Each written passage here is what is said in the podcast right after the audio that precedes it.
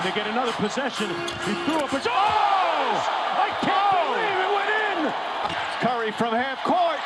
Oh! He puts it in at the buzzer! Ein herzliches Hallo und willkommen zur 90. Folge des Here It's Swish Basketball Podcasts bzw. NBA Podcasts. Wir beschäftigen uns heute mit den bislang vier größten Überraschungsteams positiven Überraschungsteams der bisherigen NBA-Saison. Also viel Spaß mit dieser neuen Folge. Here it's Swish. Mal ganz kurz vorneweg, äh, diese Folge kommt jetzt am Freitag raus, habe ich jetzt gerade nochmal mit beschlossen, denn ich bin am Wochenende leider nicht da. Ich nehme sie jetzt aber bereits am Donnerstag auf, also am Donnerstagnachmittag. Das heißt also logischerweise sind die letzten Spiele von jetzt, wenn ihr das hört, dieser Nacht noch nicht mit drin. Nur, dass ihr da jetzt gerade schon mal Bescheid wisst. Wie ich gerade im Intro schon gesagt habe, beschäftigen wir uns heute mit den positiven Überraschungsteams in dieser Saison. Also mit Teams, die mich und auch sehr, sehr viele NBA-Fans in ihrer Art, wie sie spielen und eben auch mit ihrer Winning Percentage sehr, sehr überraschen. Zum Start jetzt gerade erstmal vorneweg, ihr werdet jetzt hier solche Teams wie zum Beispiel die Utah Jazz und die Los Angeles Lakers nicht finden oder eben auch auf der anderen Seite die Miami Heat oder die Chicago Bulls, denn das sind für mich eben genauso die Teams, von denen ich das schon erwartet habe. Jetzt zum Start mache ich erstmal mal so einen ganz, ganz kleinen Snap, denn da gehören für mich auf jeden Fall die Washington Wizards nochmal mit rein. Die haben jetzt zwar die letzten zwei Spiele verloren, stehen jetzt aber immer noch bei 5 zu 3 und ich glaube, dass dieses Team von Anfang an schon so gut funktioniert. Damit hatten jetzt nicht so unglaublich viele Leute gerechnet. Bei den Dallas Mavericks finde ich es ein bisschen ähnlich, muss ich sagen. Auch die waren jetzt eher so in Richtung ja, Platz 7, 8, 9, 10 also eingerankt worden in etwa von den meisten. Ich glaube, ich hatte sie ein kleines bisschen höher. Ich glaube in Richtung Platz 5. Und auch da ist es jetzt gerade eine Überraschung, dass sie es tatsächlich schaffen, aktuell ohne Christoph Porzingis einen 5 zu 3 Rekord mitzuhalten. Ohne jetzt allerdings großartig weiter drum herum zu reden, würde ich sagen, wir fangen jetzt gerade einmal an. Und zwar starten wir jetzt erstmal mit der für mich kleinsten Überraschung mit rein, also so vom aktuellen Rekord her, und steigern uns dann zur größten Überraschung. Das erste Team sind für mich erstmal die Memphis Grizzlies. Denn die Memphis Grizzlies haben in dieser Saison das, Achtung, schlechteste Defensivrating der gesamten Liga mit 112,9 Punkten, die sie pro 100 Possessions mit abgeben. Insgesamt haben sie ein Offensivrating von 110,6. Das heißt also, sie haben negatives Netrating, sind damit das acht schlechteste Team von minus 2,2, was dieses Netrating mit angehen. Aber sie führen, oder sie führen, ist gut, sie stehen 5 zu 3. Warum ist eigentlich relativ schnell mit erklärt. Sie haben ja drei Spiele eigentlich relativ knapp gewonnen und haben halt in zwei Spielen relativ gut auf den Sack bekommen. Das andere Spiel, was sie verloren haben, war wiederum sehr, sehr knapp. Jetzt stehen die Grizzlies eben aktuell 5 zu 3 und sind jetzt auf Platz 5. Da könnte man jetzt sagen, okay, am Anfang der Saison, warum ist das jetzt so eine große Überraschung? Das liegt daran, welche Teams sie jetzt gerade bislang geschlagen haben. Sie haben erstmal am ersten Spieltag, okay, die Cleveland Cavaliers geschlagen, das ist okay. Dann die Los Angeles Clippers, die jetzt gerade so ein bisschen dabei sind, wieder ein Stückchen mit aufzuholen. Dann haben sie verloren gegen die Lakers, relativ knapp, sehr, sehr eindeutig gegen die Portland Trail Blazers. Dann ein Sieg eingefahren gegen die Golden State Warriors. Das ist bislang die einzige Niederlage der Warriors, die sie diese Saison bislang kassiert haben. Das kam eben gegen die Memphis Grizzlies. Dann haben sie verloren gegen die Miami Heat, das aktuell beste Team in der Eastern Conference, zumindest vom Record her, eben mit 6 zu 1. Auch da übrigens relativ hoch. Und jetzt haben sie aber vor allem zweimal hintereinander die Denver Nuggets geschlagen. Und das ist schon eine relativ große Überraschung für mich. Denn letztes Jahr waren die Denver Nuggets auch ohne Jamal Murray schon noch ein Team, was sehr, sehr gut unterwegs war. Und die Memphis Grizzlies waren so, ja, sie sind halt in die Playoffs mit reingekommen, waren dann aber in der ersten Runde gegen die Utah Jazz relativ chancenlos. Und es wirkte schon so, als wären die Denver Nuggets einfach zu diesem Zeitpunkt das bessere Team gewesen. Und jetzt hat sich ja theoretisch an den beiden Rostern nicht so wirklich viel mit verändert.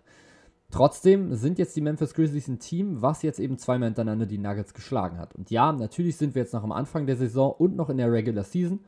Trotzdem zeigt es jetzt schon mal, in welche Richtung das so gehen kann. Und bislang natürlich der überragende Mann bei den Memphis Grizzlies, darüber müssen wir, glaube ich, nicht diskutieren, Ja Morant. 27 Punkte, 5,5 Rebounds, 7,5 Assists und fast 2 Steals pro Spiel hat der junge Mann. Und das bei einer Feldwurfquote von 52% und jetzt auch einer Dreierquote von 36,6%. Ist im letzten Jahr Liga-Durchschnitt gewesen, also damit sehr, sehr ordentlich. Denn genau das war ja immer so sein kleines Problem. Der Dreier, man musste ihn eben nicht so wirklich doll respektieren, konnte ein kleines bisschen Abstand lassen und hat eben dann gehofft, dass er wirft. Jetzt mittlerweile ist es wahrscheinlich immer noch so, dass die Verteidiger ihn lieber werfen lassen würden, als eben, dass er zum Korb ziehen kann. Trotzdem sind jetzt eben 36,6% bei 5 Versuchen pro Spiel nicht gerade wenig. Was die Grizzlies natürlich letztes Jahr und jetzt auch dieses Jahr wieder mit ausgezeichnet hat, ist aber vor allem so diese Ausgeglichenheit. Im letzten Jahr hatte Ja Morant noch unter 20 Punkte im Schnitt und dann gab es eben noch so vier, fünf andere, die auch so über 10 Punkte lagen. Und auch in dieser Saison sieht das wieder relativ ähnlich mit aus. Man hat jetzt erstmal klar Ja Morant mit 27, dann kommt aber noch Desmond Bain mit 17,5 Punkten im Schnitt, bei einer Dreierquote übrigens von 41,3%. Also der Mann macht genau da weiter, wo er in der letzten Saison aufgehört hat und das bei fast 8 Versuchen. Dann kommt Jaron Jackson Jr. mit 13,6 Punkten. Der trifft immerhin 35% seiner Dreier, nimmt jetzt aber eben auch 7 Stück. Die Anthony Melton spielt bislang eine wirklich überraschend große Rolle und auch eine überraschend gute Rolle. 12,6 Punkte. Auch er mit 41,3% Dreiern bei fast 6 Versuchen. Und dann kommen immer noch Steven Adams mit 9,4 Punkten und Kyle Anderson mit 8,5 Punkten. Und das ist eben wieder so dieses Teamkonstrukt der Memphis Grizzlies. Sie haben einfach eine sehr, sehr ausgeglichene Offense, haben sehr, sehr viele Möglichkeiten eben zu scoren. Natürlich ist meistens Ja Morant der Initiator für diese ganzen Sachen. Und jetzt in dieser Saison ist er eben nochmal wesentlich aggressiver, was eben seine eigene Wurfkreation mit angeht.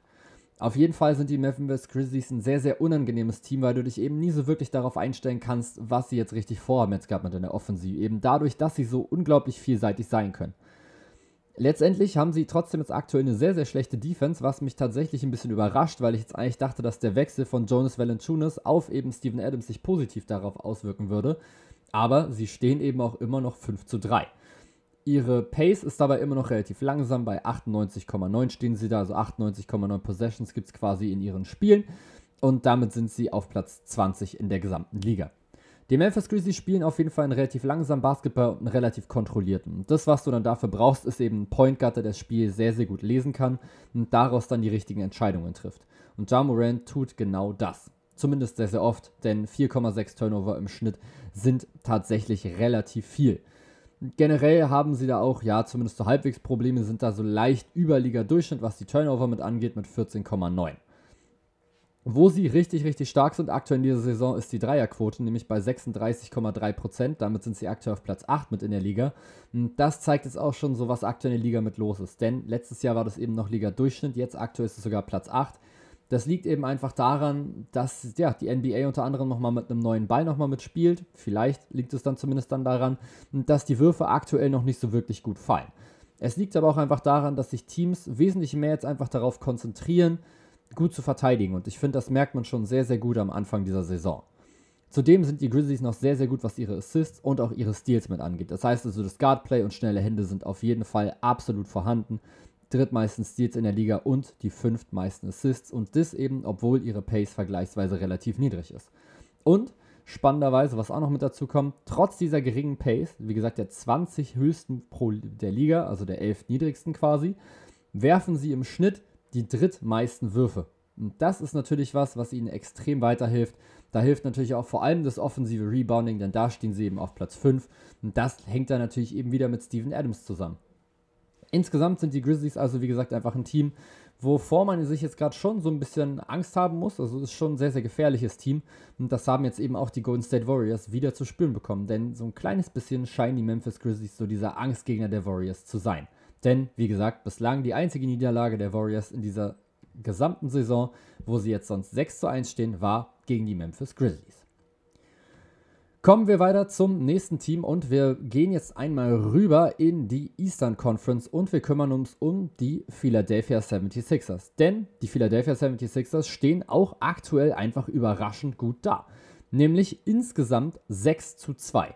Sie haben die letzten vier Spiele jetzt alle gewonnen und das ist natürlich unglaublich krass für die 76ers, denn sie waren einfach am Sonntag, glaube ich, in dem Spiel war das, ohne Joel Embiid ohne Danny Green und ohne Tobias Harris unterwegs und haben trotzdem gewonnen. Und das ist schon etwas, wo man sagen muss, wow, damit hätte ich jetzt gerade nicht gerechnet. Das war jetzt nicht irgend so ein ja, mittelmäßig guter Gegner, sondern es waren immerhin die Portland Trailblazers um Damian Lillard, CJ McCollum und auch Norman Powell. Und trotzdem haben es die Philadelphia 76ers geschafft, dieses Spiel zu gewinnen. Einfach nur, weil andere Spieler dafür in die Bresche gesprungen sind. Natürlich allen voran Seth Curry, den kann man jetzt hier, glaube ich, immer sehr, sehr gut mit nennen, aber auch Furkan Korkmaz, und auch George Niang. Das sind jetzt gerade so Leute, die jetzt alle relativ gut mit abliefern.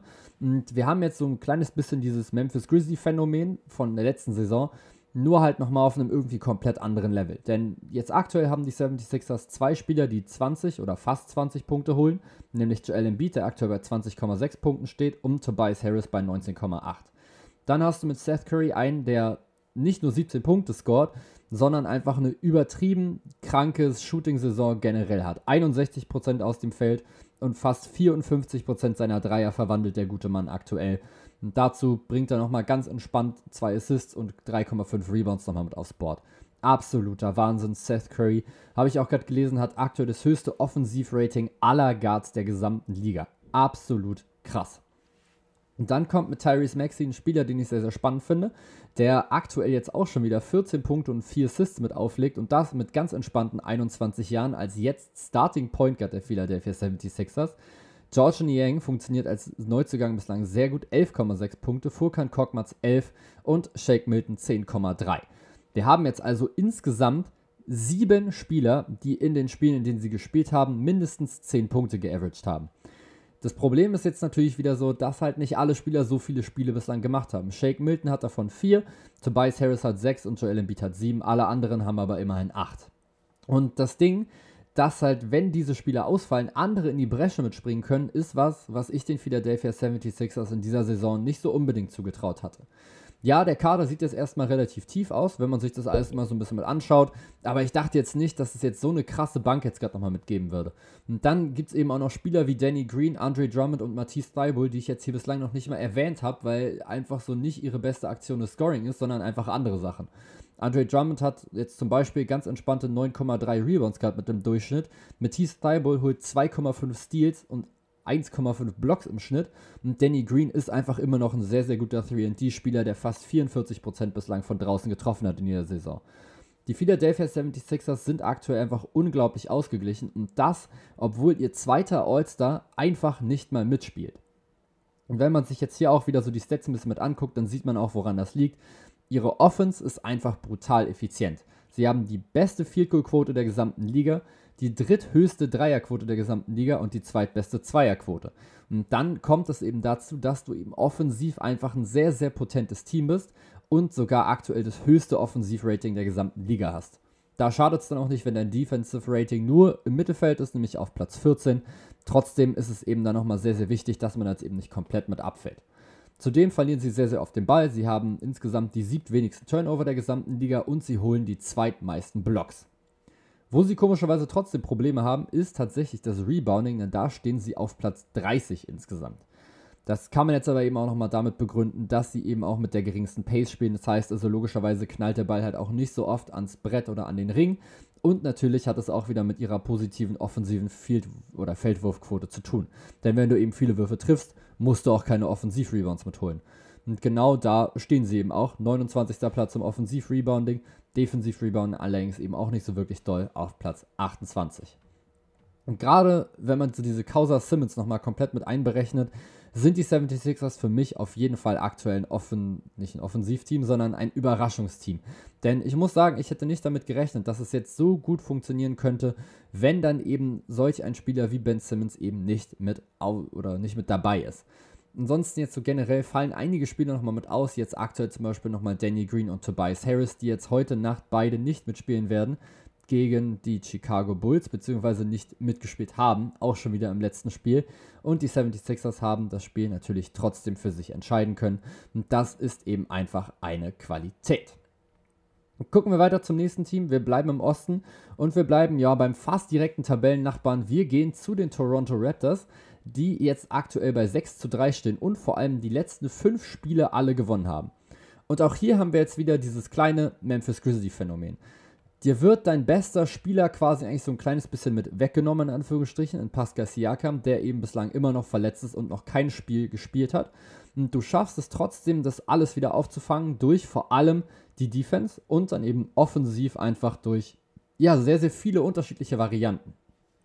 Auch hier spielen die Raptors wieder sehr, sehr langsam, was ihnen natürlich aber entgegenkommt. Denn wenn du eben keinen richtig krassen Go-To-Guy hast, und halt versuchen willst, die Gegner möglichst zu wenig Punkten zu zwingen, ist natürlich eine geringe Pace eigentlich eine sehr, sehr gute Variante. Zweitgeringste Pace der gesamten Liga. Sechstbestes Offensivrating, Offensive auch hier wieder im Mittelfeld auf Platz 13. Insgesamt, was das Netrating angeht, stehen sie sogar, auf Platz 6 mit plus 5,3. Also auf 100 Possessions gerechnet holen die Raptors 5,3 Punkte mehr als ihre Gegner. Und woran das liegt, ist eben genauso diese erstmal giftige Defense, denn die ist absolut mit vorhanden, wenn man sich das mal so anguckt von der ganzen Starting Five her. Das ist schon, was Defense angeht, sehr, sehr ordentlich. Du hast erstmal natürlich auf Point Guard Fred Van Fleet, der auch schon in den Finals Steph Curry mal so ein bisschen geärgert hat. Dann hast du eben mit Gary Trent Jr. einen, der sich, finde ich, am defensiven Ende wirklich ordentlich nochmal verbessert hat, der sich da mit so richtig krassem Hasse in die Würfe reinschmeißt oder in die Pässe, in die Passwege und dadurch aktuell 2,8 Steals holt pro Spiel, was natürlich sein absoluter Topwert bislang ist. Dann hast du auf der 3 und auf der 4 OG Anunobi und eben Rookie Scotty Barnes, die auch einen richtig, richtig guten Job defensiv machen. Auch hier wieder 1,8 Steals für OG Anunobi. Wahnsinnig gut. Und Scotty Barnes ist eben einfach ein sehr, sehr langer Spieler, der es dir einfach sehr, sehr schwer macht, gegen ihn zu scoren. Und dann hast du eben auf der 5 mit Precious Achuva zwar einen relativ kleinen Spieler, aber eben einen, der absolut durch seinen Hustle mit bekannt ist. Und gegen dieses Team zu scoren, wird eben einfach nicht leicht sein. Und das tun sie eben. Genau das tun sie. Sie machen es dir schwer, gegen sie zu scoren. Und dann versuchen sie, wenn sie die Möglichkeit haben, im Fastbreak aktiv zu sein, ansonsten versuchen sie das Tempo möglichst mit rauszunehmen und sich eben gute Würfe mit herauszuspielen. Der aktuell beste Scorer ist dabei nicht Fred Van Fleet, wie ich es ehrlich gesagt gedacht hätte vor der Saison, sondern OG Ananobi, der aktuell 20,3 Punkte mit auflegt und das bei 41% aus dem Feld und 37% Dreier. Das ist jetzt nicht so wirklich doll, aber 37% Dreier ist schon mal was, womit man arbeiten kann. Wie gesagt, 41% aus dem Feld ist erstmal relativ schwierig. Fairerweise muss man natürlich aber auch sagen, er hat noch nie in seiner Karriere 18,4 Würfe pro Spiel genommen und dafür finde ich eben diese 41% noch völlig in Ordnung. Der zweitbeste Scorer ist dann eben der von mir angesprochene Fred Van Fleet. Der übernimmt jetzt natürlich auch so diese ganze Playmaking-Rolle, die eben Kyle Lowry eigentlich noch mit übernommen hatte die letzten Jahre. Und das sieht man auch an seinen Stats. Also 18,8 Punkte und 7,2 Assists und das auch hier wieder bei 1,6 Steals ist richtig gut. 44,5% aus dem Feld ist in Ordnung. 35% Dreier sind ausbaufähig. Er versucht es auch immerhin siebenmal von draußen pro Spiel. Dann haben wir mit Scotty Barnes, finde ich, aktuell den Rookie, der für mich jetzt so in einem ganz, ganz frühen Rookie of the Year Race wahrscheinlich sogar ganz vorne wäre, weil er eben Two-Way-Spieler ist und weil er es eben auch schafft, offensiv seine Qualitäten gut mit einzubringen. 18 Punkte, fast 9 Rebounds im Schnitt, super gut. Dazu vor allem 55% aus dem Feld, also unglaublich effizient nochmal für einen Rookie. Wir wussten davor schon, dass der Wurf ein Problem sein würde. 22,2% von draußen, allerdings eben auch nur 1,3 Versuche. Von daher bin ich ihm da jetzt auf keinen Fall böse. Er lässt trotzdem aber auch immer wieder so aufhorchen mit seinen Moves, die er auf einmal aus der Mitteldistanz nochmal mitbringen kann. Und dann natürlich auch, wenn er in Richtung Korb zieht. Generell nimmt er 12,7 Zweierversuche pro Spiel von eben seinen 14. Das ist bei den Raptors Höchstwert und zwar mit relativ großem Abstand. Dann eben noch Gary Trent Jr., 15 Punkte im Schnitt. Quoten jetzt, wie gesagt, nicht so wirklich doll. 39% aus dem Feld, unter 34% von draußen. Trotzdem gefällt er mir bislang sehr, sehr gut, weil er sich eben einfach defensiv echt ordentlich reinhängt und trotzdem eben offensiv auf jeden Fall respektiert werden muss für seinen Dreier. Auch hier haben wir dann noch so einige Spieler, die dann noch ein bisschen mehr dann noch scoren oder so generell, die überhaupt noch ein paar Punkte mit beitragen. Das sind jetzt erst wie Michailuk und Cam Birch und dann eben noch solche Leute wie zum Beispiel Chris Boucher und Dalano Benton. Auch hier wieder, Defense ist aktuell einfach gerade der Schlüssel für die Toronto Raptors. Und bislang muss man sagen, funktioniert es extrem gut. Jetzt wieder gestern gewonnen gegen die Washington Wizards und zwar ohne Scotty Barnes, ist auch noch ohne den in Anführungsstrichen Super Rookie. Sie sind defensiv einfach so gut, dass sie es schaffen, die Gegner bei sehr, sehr wenig Punkten mitzuhalten. Und das ist einfach brutal gut. Vor allem ebenso die gegnerische, ja, so Dreierquote und so ist alles nicht so doll. Vor allem lassen sie aber die wenigsten Würfe der Gegner überhaupt zu mit 81,8 Würfen pro Spiel. Sie selber werfen übrigens 92,2 Mal auf den Korb des Gegners. Und ja, die Wurfquote ist dann eben schlechter, die Dreierquote ist schlechter als bei den Gegnern.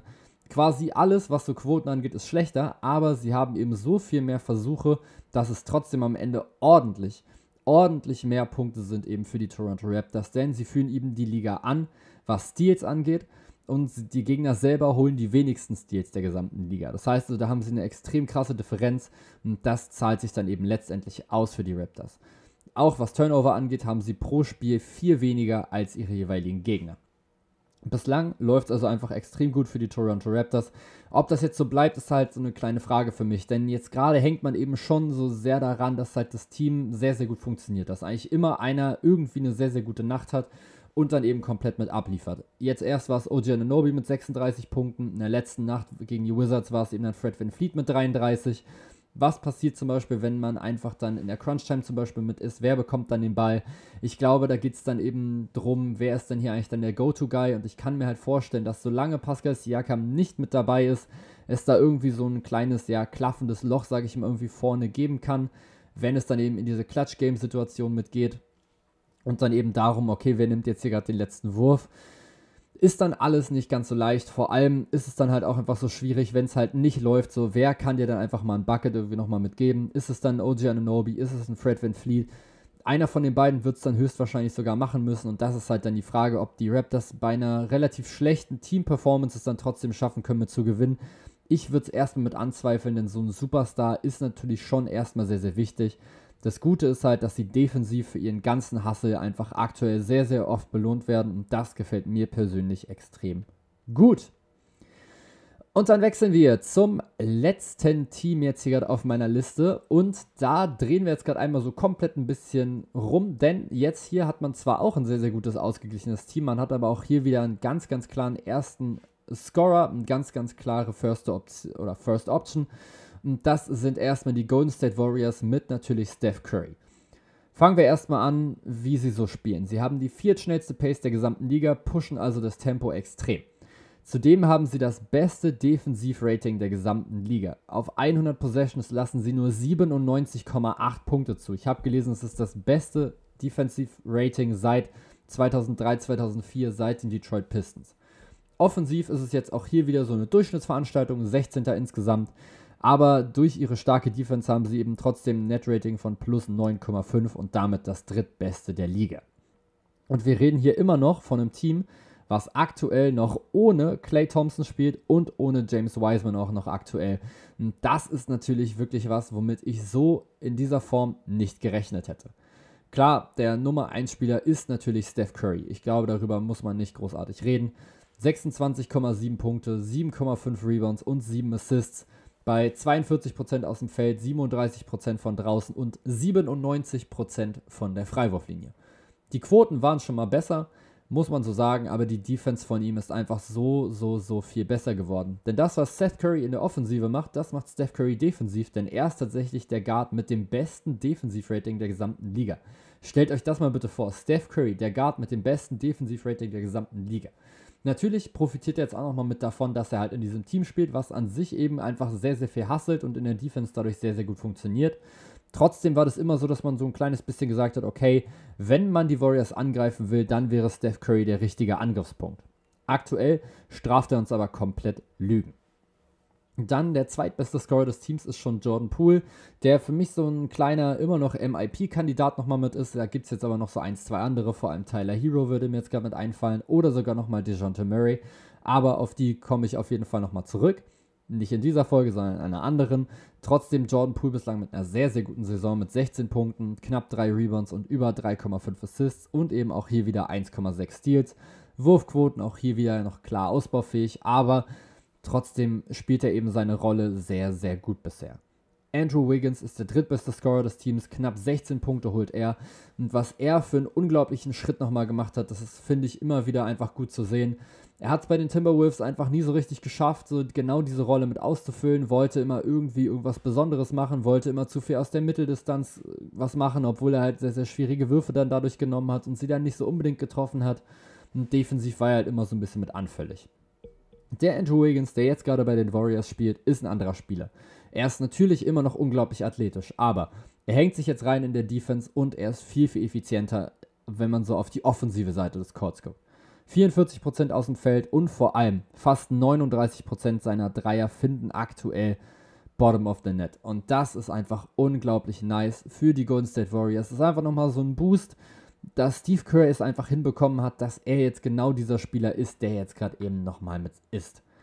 Dann haben wir noch zwei weitere Spieler in der Starting Five, Draymond Green und Kevon Looney. Über Draymond Green muss ich euch, glaube ich, nicht mehr so viel mit erzählen. Offensiv macht er eigentlich relativ viel, außer normalerweise eigentlich effizient scoren. In dieser Saison sieht das jetzt aber bislang anders aus. 8,7 Punkte bei 57% aus dem Feld. Ja, okay, 60% Dreier. Fairerweise muss man jetzt sagen, so viele hat er jetzt auch noch nicht genommen.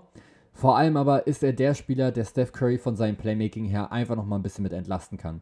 Draymond Green holt neben seinen 8,7 Punkten noch 8,9 Rebounds und 7,1 Assists. Dazu übrigens noch jeweils über ein Steal und über ein Block. Und das ist einfach unglaublich wichtig. Der Typ macht einfach alles auf dem Court, um sein Team besser zu machen, um sein Team zu siegen zu sehen. Und das ist so, so, so wichtig. Denn Steph Curry kann jetzt nicht jedes Mal komplett alleine das Spiel machen. Er kann nicht jedes Mal mit dem Ball nach vorne rennen und sich dann selber seine Würfe mit kreieren. Es ist einfach unglaublich gut für ihn, dass er eben den Ball auch mal abgeben kann an Draymond Green und dann eben seine große Stärke oder eine von seinen großen Stärken mit auszunutzen, nämlich das Spiel ohne den Ball dann können die Warriors ihn richtig schön einmal um Blöcke mit rumschicken und kriegen ihn dann irgendwie freigespielt. Und Steph Curry mit freien Dreiern ist immer, immer, immer, immer in dieser NBA eine Waffe. Und Draymond Greens sieben Assists zeigen, glaube ich, dass er durchaus in der Lage ist, den Ball sehr, sehr gut zu verteilen. Egal ob jetzt an Steph Curry oder an andere. Kevon Looney ist nichts anderes, also nicht mehr und nicht weniger als ein einfach unglaublich solider Center aktuell. 15,7 Minuten reißt jetzt gerade nur ab, in denen holt er aber 6,3 Minuten und fast 6 Rebounds und trifft dabei eben 64% seiner Würfe. Er ist quasi genau das, was jetzt gerade so ein prototypischer Center in der NBA leisten muss. Er steht in der Zone, er versucht da viel wegzublocken, er holt die Rebounds und er holt ab und zu mal mit ein paar Punkte und wenn er dann eben wirft, dann trifft er diese Würfe auch meistens. Er ist jetzt natürlich nicht immer annähernd nah dran an einem Superstar, aber was die Warriors jetzt gerade nicht brauchen oder nicht so unbedingt brauchen, ist halt noch mehr offensive Firepower, denn die ist aktuell gerade da. Zumindest halbwegs. Natürlich, klar, ein bisschen mehr Offense wäre natürlich nochmal ganz gut, aber da kommt ja dann nochmal so ein Spieler wie dann zum Beispiel Clay Thompson ins Spiel, wenn der dann wieder fit ist. Die Neuzugänge funktionieren bislang übrigens auch relativ gut. Also gerade Nemanja Bielica ist mir in den ersten Spielen von den Warriors positiv aufgefallen. Mit 6 Punkten und 5 Rebounds liest sich seine Statline erstmal nicht so doll, allerdings spielt er eben auch nur 15 Minuten und trifft 50% aus dem Feld und immerhin 44% seiner Dreier. Auch hier natürlich nimmt er jetzt gerade nur 1,3 pro Spiel, das ist jetzt nicht wirklich viel, aber er trifft sie dann eben. Dann Otto Porter Jr., auch hier nochmal ein Neuzugang, der sich eigentlich ganz gut mit reinfindet. Er trifft 41% aktuell von draußen, das ist letztendlich genau das, was du von ihm sehen willst. Gary Payton ist natürlich dann noch mit da. Der hat jetzt in der letzten Saison einmal richtig böse Kelly Oubre gepostet. Der wird aber vor allem immer einfach eingesetzt für so letzte Possessions in der Defense. Und das macht er einfach brutal gut. Das muss man einfach genauso sagen. Da ist er einfach sehr, sehr effizient. Ansonsten gibt es dann eben noch weitere Spieler wie zum Beispiel Andre Iguodala, Juan Toscano Anderson oder natürlich vor allem noch Damian Lee. Denn auch Damian Lee spielt noch bislang eine unglaublich gute Saison und das habe ich jetzt bislang noch nicht mehr erwähnt. 14 Punkte im Schnitt bei unfassbaren Shooting Splits. Und damit meine ich 48% aus dem Feld, 50% Dreier und fast 93% von der Linie. Man sieht allerdings auch genau, in welche Richtung so sein Game geht, wenn man sich so seine Punkte oder seine Wurfversuche im Vergleich zu seinen Assists mit anguckt. Er nimmt aktuell 10 Würfe pro Spiel und spielt aktuell 0,8 Assists. Das heißt also, Damian Lee ist einfach, ja, einfach ein Shooter. Der ist einfach auf dem Platz, um zu scoren. Und genau das ist dann eben das, was die Warriors von der Bank eben brauchen. Du hast in der Starting Five mit Steph Curry, mit Jordan Poole jetzt aktuell und dann noch mit, mit Andrew Wiggins erstmal genügend Leute, die scoren können. Aber was passiert dann eben, wenn Steph Curry mit auf die Bank geht? Dann brauchst du eben noch einen, der genau dieses Scoring nochmal mit übernehmen kann. Das Assisting, das kann Draymond Green nochmal mit übernehmen. Auch ein Jordan Poole holt immerhin 3,6 Assists im Schnitt. Das geht dann schon insgesamt. Aber das Scoring, dafür brauchst du aktuell noch Damian Lee. Die Defense ist sowieso überhaupt kein Problem, denn auch Spieler wie eben Juan Toscano Anderson hängt sich da immer rein und sind immer bereit, einfach nochmal zu kämpfen für ihr Team und die weitere Possession nochmal mit zu sichern. Und über Andre Iguodala muss man, glaube ich, am defensiven Ende auch nicht mehr großartig diskutieren. Auch hier haben wir jetzt also vor allem ein Team, was auf dem Platz agiert. Bei den Golden State Warriors ist es jetzt aber vor allem eben dann die Defense, die das Ganze macht und der Dreier. Denn sie haben eben aktuell die viertbeste Dreierquote der gesamten Liga mit 38,1%. Sie haben die meisten Dreiertreffer pro Spiel und die drittmeisten Versuche. Und das ist dann eben das, was offensiv sehr, sehr gut funktioniert.